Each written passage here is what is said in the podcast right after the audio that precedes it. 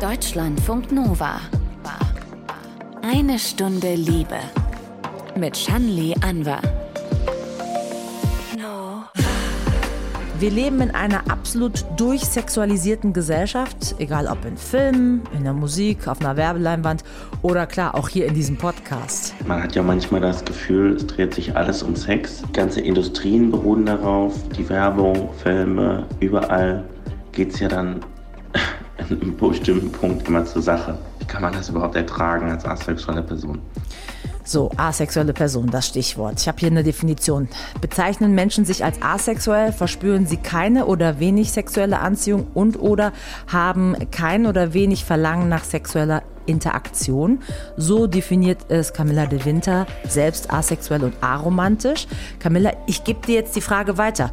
Wie ist es mit dieser sexuellen Omnipräsenz? Wie geht's dir damit?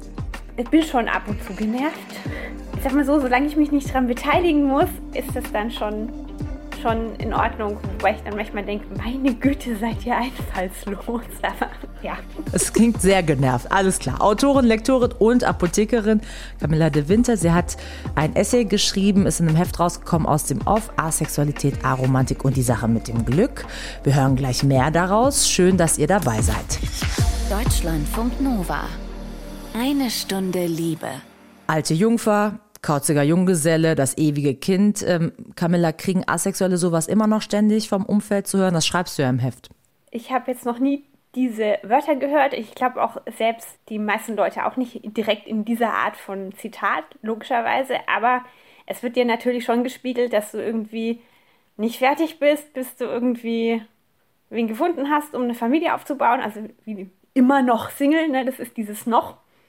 Beziehungsweise dann sind es halt ganz oft so mediale Darstellungen. Ich weiß nicht, die, ja, sag mal mal, die, die, die, die kauzige alte Dame mit ihren vielen Katzen oder eben so diese schrulligen Junggesellen, die dann halt auch ganz gern mal im Fernsehen vorkommen. Also mein Lieblingsbeispiel ist da immer der BBC Sherlock, der ja wirklich als sehr kauzig rüberkommt, ohne dass sich die Serienmachenden damals getraut hätten, irgendetwas zu den Diagnosen oder seinen sexuellen Hintergründen oder irgendwie zu sagen, also wirklich mal explizit zu werden. Wird er ganz klar als asexuell definiert oder ist das eher sozusagen das große Klischee, des, der ist ein Stranger-Typ und äh, äh, Liebe und Sex spielt keine Rolle und man weiß nicht warum? Genau, das ist ja der, der Witz an der Sache bei dieser ganzen Serie ist, also die, die drücken sich ja völlig elegant drum, irgendwelche klaren Aussagen über seine Sexualität zu machen oder auch darüber, ob er jetzt irgendwie ähm, neurodivergent ist oder nicht. Also ob er vielleicht zum Beispiel jetzt Asperger-Autismus oder so hat. Das wird nicht wirklich definiert. Jetzt nochmal vielleicht zu dir als Person. Wann würdest du denn sagen, hast du für dich so genau gewusst, ich bin asexuell? Okay. Hm. Also ich muss dazu sagen, ich bin jetzt nicht mehr so furchtbar jung. Also ich bin in den 90ern groß geworden, da gab es das Wort noch gar nicht da habe ich nur gemerkt, ich bin so irgendwie, passt meine Sorte mit anderen Menschen zu interagieren, nicht so ganz zu dem, was alle anderen von mir erwarten. Spätestens und, in der Pubertät ist das ja dann irgendwie, ja, glaube ich, auch genau. auf dem genau. Schulhof die ganze Zeit so Thema, wer mit wem, ja, wer hat sich genau. in wen verliebt und so. Und da allein jetzt, bevor überhaupt das körperliche Annähern mhm. vielleicht anfängt, ist ja allein so dieses ganze genau. Gerede, wer hat an wem Interesse, ne? Wer hat an wem Interesse, wer schwärmt gerade für wen, egal ob es jetzt jemand in der Klasse ist oder irgendwelche Stars oder sowas, ne? Und ähm, das habe ich nie so richtig geblickt. Und bis ich dann über das Wort gestolpert bin, das war dann 2005, ist das hier so größer nach Deutschland rüber geschwappt. Also, dass es da wirklich auch ähm, erste Internetpräsenzen gab, erste Zeitungsartikelchen, die sich auf diese Internetpräsenzen dann stützten. Dann habe ich, wie gesagt, das Wort kennengelernt und dann habe ich mir aber noch vier Jahre lang überlegen müssen, ob ich jetzt wirklich asexuell sein will oder ob ich nicht doch lieber eine total schrullige Hete bin. Okay, so irgendeine Schublade ja, für dich versucht halt zu finden. Wir haben Fragen gesammelt, also was Leute schon immer mal über Asexualität wissen wollen. Und hier, wir haben ja am Anfang schon eine gehört, hier ist die nächste Frage. Woher weißt du denn sicher, dass du asexuell bist? Weil ich denke, jeder hat mal so Auf und Abs und entdeckt vielleicht verschiedene Neigungen und Fetische und hat irgendwie dann ist auf so einer Reise und ähm, vielleicht hast du ja deine Sache noch nicht gefunden. Camilla, kannst du das für dich ausschließen? Äh, okay, ich, man sieht mich jetzt hier gerade nicht grinsen. Ne? Also das ist so eine typische Frage, es ist unglaublich.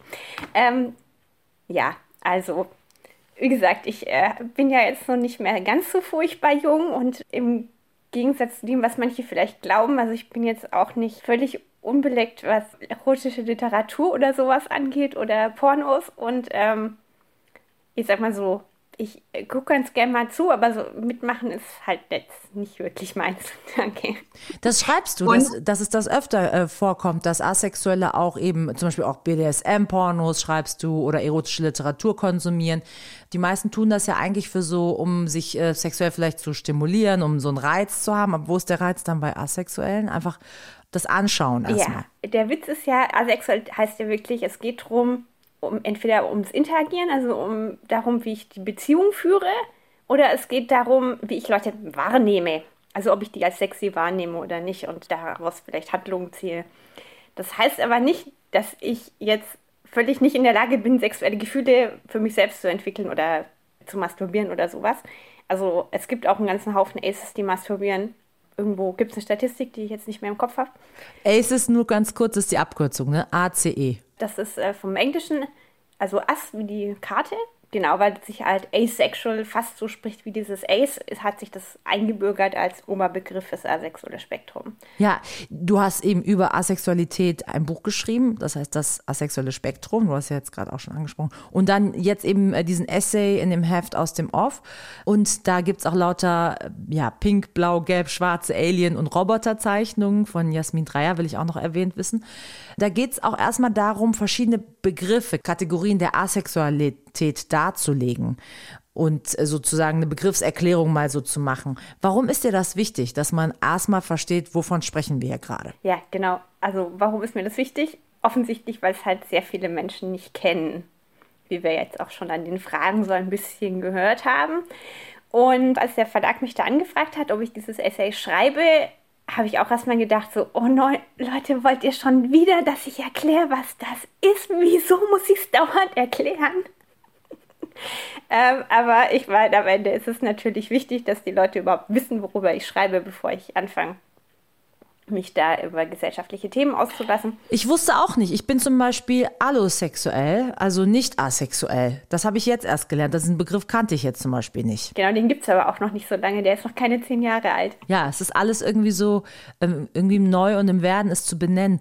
Ist es auch wichtig, das zu benennen, Begriffe zu finden, um sichtbar zu werden quasi, um überhaupt äh, zu sagen, okay, das ist was, das gibt es, damit es überhaupt so Menschen davon wissen, eben so, du bist jetzt schon älter, aber jemand, der jünger ist und selber auch so das Gefühl hat, irgendwie interessiert mich das alles nicht, dass er das benennen kann, was er da fühlt oder sie? Ja, also logisch. Es ist natürlich so, wenn du etwas nicht benennen kannst, ist es super schwierig, drüber nachzudenken und du kannst nicht drüber sprechen. Das heißt, äh, die ganze Zeit in einer Umschreibung zu sprechen, ist irgendwie auch sehr anstrengend und schadet der Glaubwürdigkeit.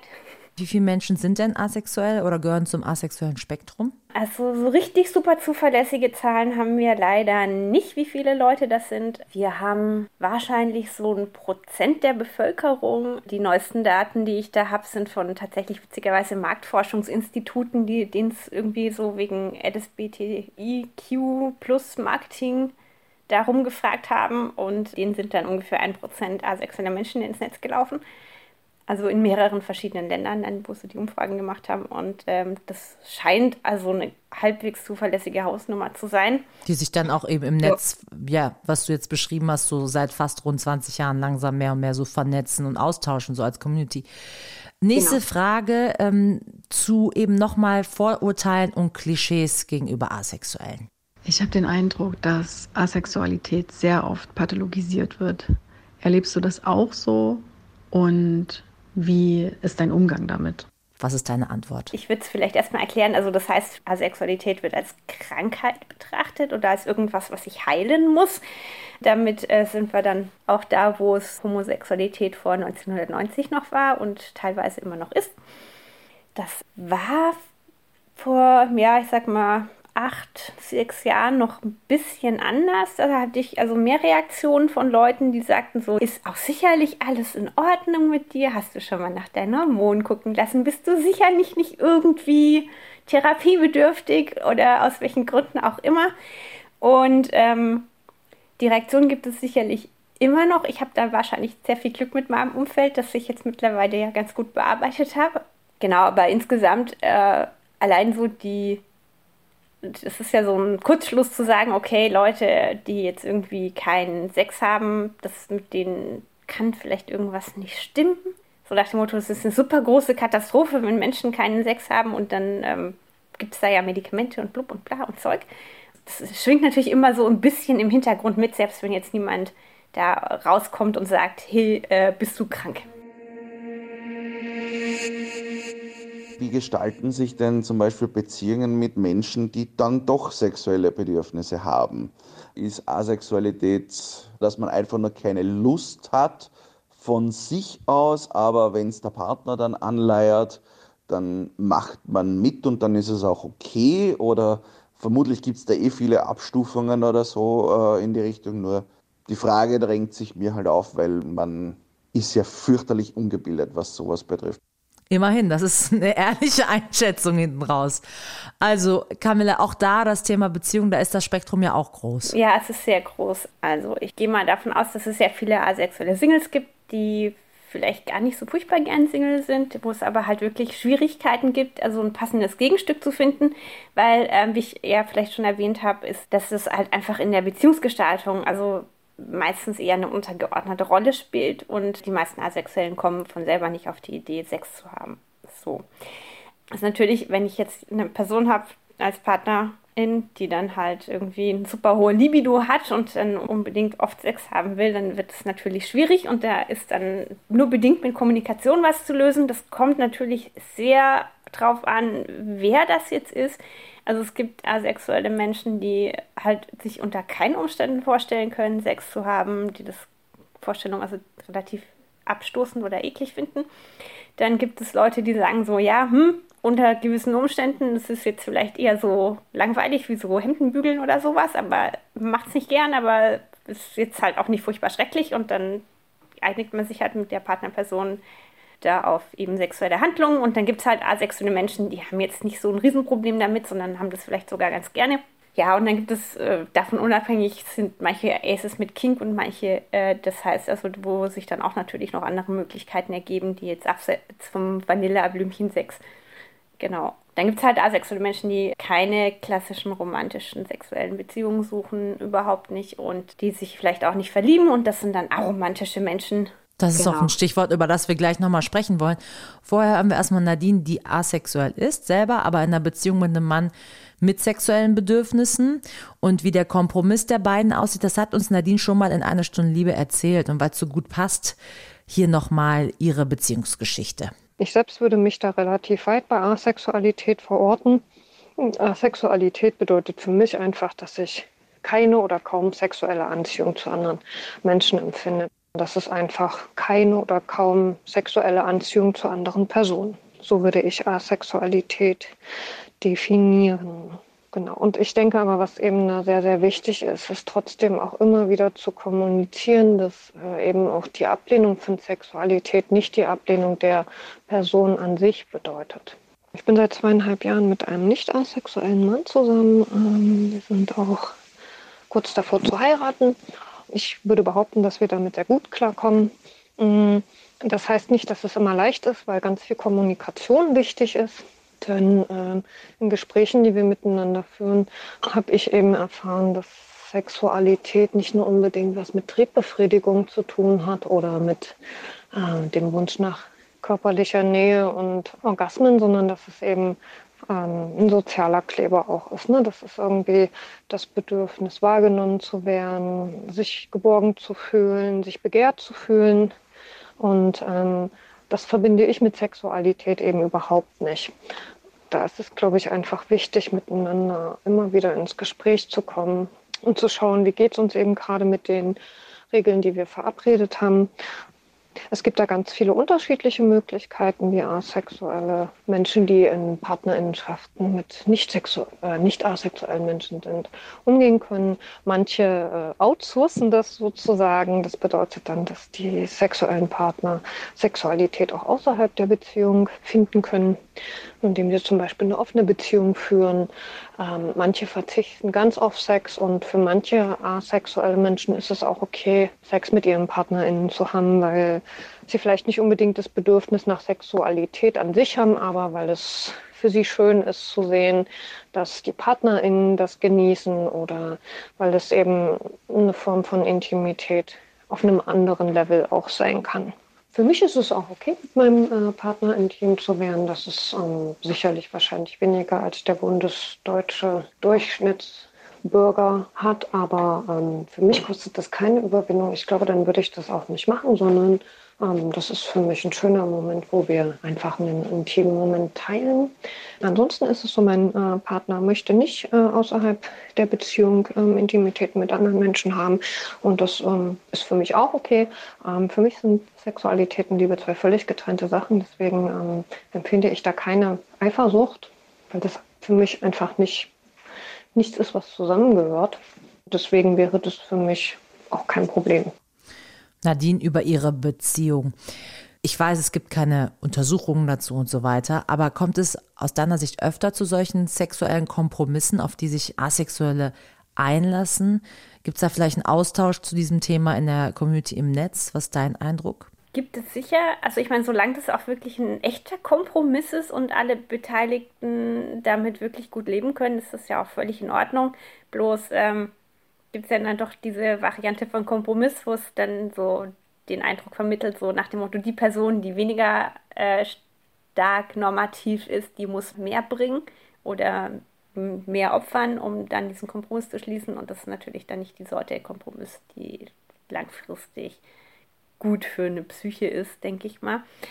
Ähm, ja klar, also ich meine, da wird es sicherlich Menschen geben, es wird sicherlich noch viel mehr Menschen geben, die gar nicht wissen, was los ist und die dann halt da mit Kompromissen leben, die jetzt vielleicht nicht so angenehm sind. Oder die gar nicht wissen, dass sie Nein sagen können und die vielleicht Nein sagen würden, wenn sie wüssten, dass es einen Grund dafür gibt, dass sie Nein sagen können oder so. Ne?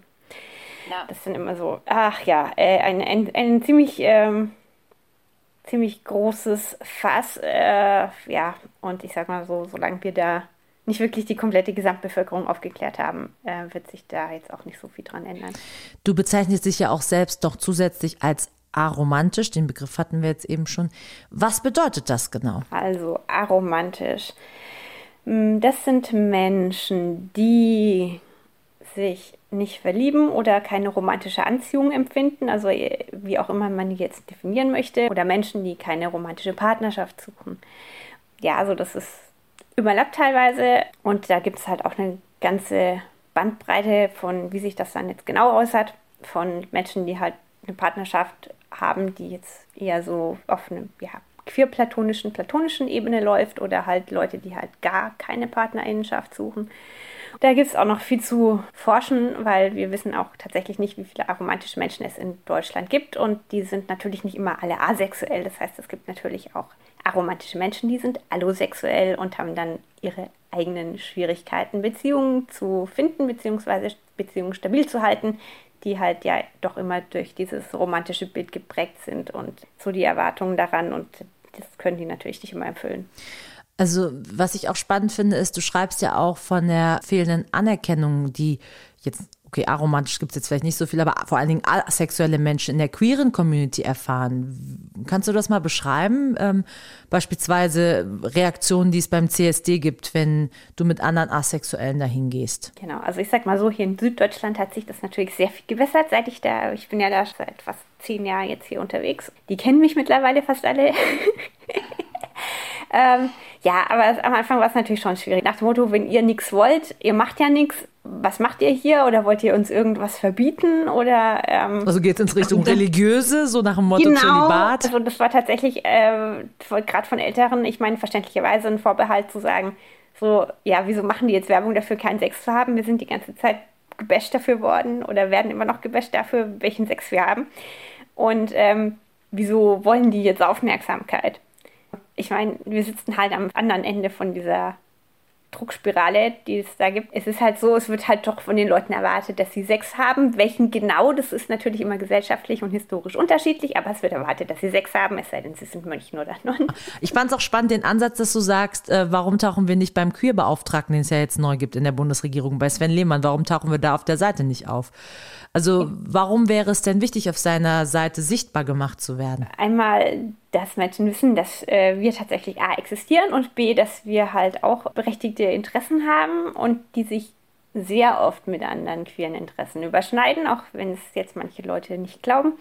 Und ähm, so ein Ding zu sagen, ja gut, also wenn, wenn ich es halt nicht auf dem Schirm habe, dann ist halt die Wahrscheinlichkeit, dass irgendwie dieser gesellschaftliche Druck weitergetragen wird, irgendwie sich sexuell zu betätigen, selbst wenn man es halt gerade nicht möchte, aus welchen Gründen auch immer, der ist natürlich dann unwahrscheinlich höher. Ja. Eben, im Heft wirfst du die Frage auf, warum ähm, sexuelle Befriedigung in unserer Gesellschaft so eben auch als absolutes Glück definiert wird. Ich habe mich dann so ein bisschen gefragt, ist für dich asexuell sein dann vielleicht nicht nur eine Frage ähm, einer Form von Sexualität, sondern fast schon eine politische Haltung? Du sprichst ja auch von Identität. Also ich meine, wenn ich jetzt hier keinen Grund hätte, politisch zu arbeiten, weil alles Butter ist und so, dann wäre es natürlich irgendwie so halt eine Beschreibung, wo ich sage, okay, damit finde ich Leute, die ähnlich ticken wie ich und fertig. Und ähm, natürlich ist es insofern jetzt tatsächlich eine politische Identität, als dass ich die A im Widerstand gegen gesellschaftliche Erwartungen angenommen habe und wir da quasi dran arbeiten, diese gesellschaftlichen Haltungen zu ändern. Langsam, aber stetig. Ja, langer Weg, würde ich sagen, für alle Beteiligten. Wird noch ein bisschen dauern, genau. Aber für so einen Weg äh, könnte man noch eine Sache gut gebrauchen und dazu vielleicht die letzte Frage. Angenommen, du machst eine Aufklärungskampagne zum Thema Asexualität. Was wäre der Slogan der Kampagne?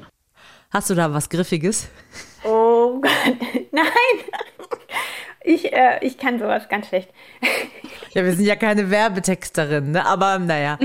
Mm, ich finde eigentlich, ich sag mal so, ich finde, äh, dass allein der Hefttitel, ähm, also des Essays, ist schon ganz schön gelungen. Also aus dem Off, Asexualität, Aromantik und die Sache mit dem Glück, äh, mit eben aufklappbaren Poster noch hinten dran dazu, kostet 16 mhm. Euro. Camilla de Winter, danke für den Besuch in eine Stunde Liebe. Ja, danke für die Einladung. Im Liebestagebuch gibt es jetzt eine Fortsetzung. Vergangene Woche hat Emma ja schon von einem BDSM-Date erzählt, das sich anbahnt. Also er hat Bock auf Dominanz und Emma Lust auf die Rolle der Bratty Sub, also die unterwürfige, aber auch freche Göre. Und schon beim Hin- und Herschreiben beginnt so ein bisschen das Spiel. Die beiden schlüpfen in ihre Rollen, fangen an, sich so ein bisschen zu necken, zu teasen. Und bevor die zwei dann sich zum allerersten Mal treffen, werden die Spielregeln auch abgeklärt. Also was sind die Grenzen? Wie weit darf es überhaupt gehen? Zusätzlich sagt Emma auch noch zur Sicherheit einer Freundin Bescheid, wo das Date so abläuft. Und dann treffen sich Emma und ihr BDSM-Partner. Genau, wir sind dann irgendwann zu ihm ins Hotel gegangen und wir haben auch dann nochmal, bevor wir angefangen haben, miteinander zu spielen, haben wir nochmal abgecheckt, hey, bist du cool damit? Geht's dir gut heute Abend? Kannst du deine Grenzen setzen? Und dann haben wir uns nochmal über die Safe Words ausgetauscht und wir haben ein Safe Word ausgemacht für absolut Stopp und ein Safe Word ausgemacht für uh, ein bisschen weniger. Es ist gerade ein bisschen doll, aber es ist noch kein absolutes Stopp. Und er hat mir das Gefühl gegeben, dass ich auf jeden Fall immer Bescheid sagen kann, wenn irgendwas ist, wenn irgendwas doll ist. Er hat gemeint, scheu dich nicht, die Safe Words zu benutzen.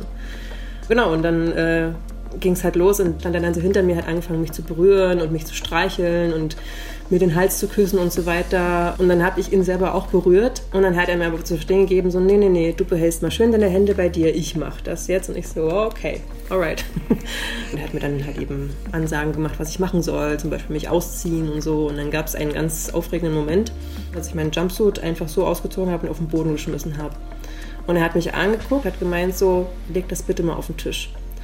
Und ich war ja eine Bratty Sub, deswegen habe ich dann so mit, mit Fingerspitzen mein Kleidungsstück genommen und habe so über den Tisch gehalten, habe ihn dabei ganz gleichgültig angeguckt und habe dann mit meinen Fingern das Kleidungsstück fallen lassen. Es hat ihm natürlich überhaupt nicht gefallen und musste mich halt eben dafür dann bestrafen und hat mich dann über den Tisch gelegt und hat mir dann den Hintern versohlt mit der blanken Hand. Das war schon ganz schön doll, aber ich wusste, ich habe die Safe Words und ich wollte halt schauen, wie weit ich gehen kann, wie weit mein Körper mitmacht.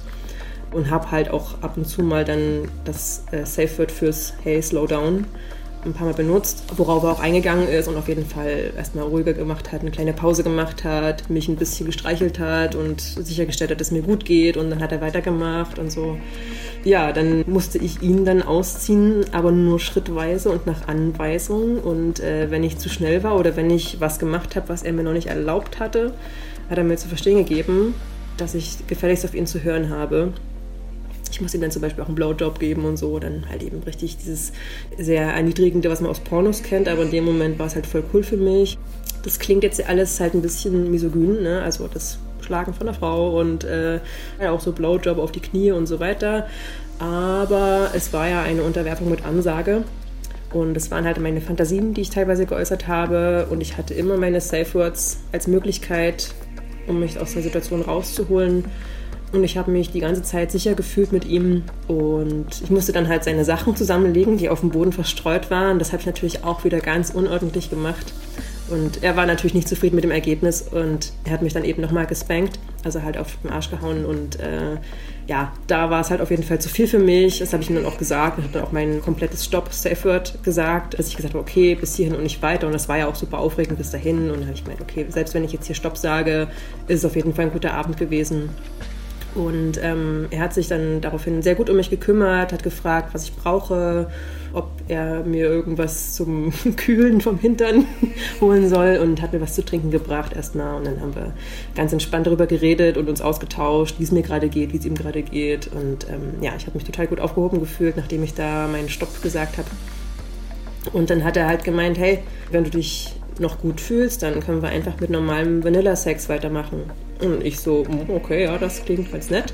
Und dann sind wir halt ins Bett umgezogen und äh, haben da eine sehr gute Zeit miteinander gehabt und ich konnte da sehr gut entspannen und runterfahren. Und er war total kommunikativ und ist sehr gut auf meine Bedürfnisse eingegangen. Und da habe ich gedacht, oh, das ist ein ganz netter Abschluss von diesem aufregenden Spielabend. Und ich bin dann halt eben irgendwann sehr glücklich und erschöpft nach Hause gefahren und habe ihm am nächsten Tag noch ein Foto von meinen Spanking Marks geschickt. Hat sich darüber gefreut. Übrigens, wir haben eine E-Mail mit der Bitte bekommen aus der Community, dass wir über Spanking, also über das äh, auf den Po geschlagen werden, ausgepeitscht werden, dass wir darüber eine ganze Sendung machen sollen. Und wenn ihr dazu was Spannendes zu erzählen habt, wenn das ein Thema für euch ist, Spanking, dann meldet euch gerne mail at deutschlandfunknova.de. Soweit von mir, Shanli Anwar. Danke fürs liebevolle Lauschen. Deutschlandfunk Nova. Eine Stunde Liebe. Jeden Freitag neu auf deutschlandfunknova.de und überall, wo es Podcasts gibt. Deine Podcasts.